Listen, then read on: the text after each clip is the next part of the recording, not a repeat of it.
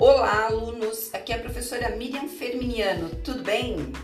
Hoje vamos falar sobre a relação que os números têm com a sociedade e a maneira de como as crianças aprendem a contar.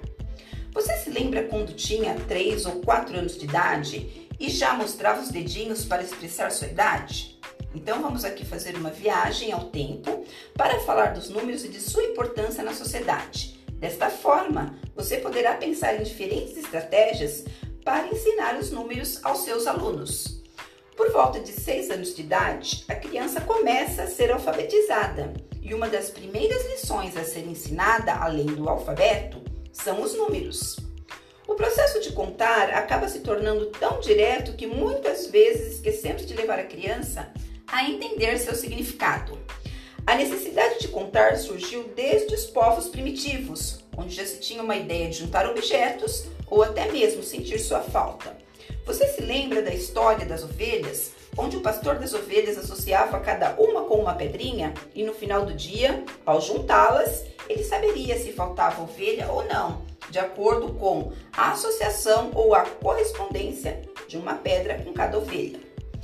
Os dedos também foram fundamentais para a aprendizagem das primeiras noções de contagens. No entanto, o número 5 representa uma mão e o número 10 representam as duas mãos juntas.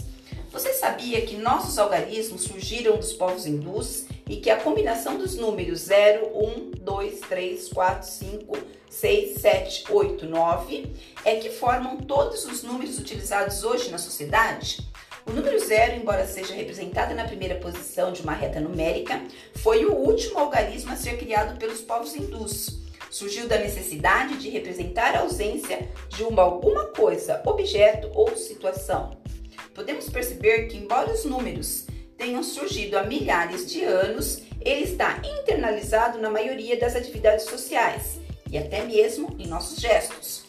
Como agora você já sabe como surgiram os números, Vamos aprofundar nosso tema e conhecer como eles são representados em situações reais? Até mais!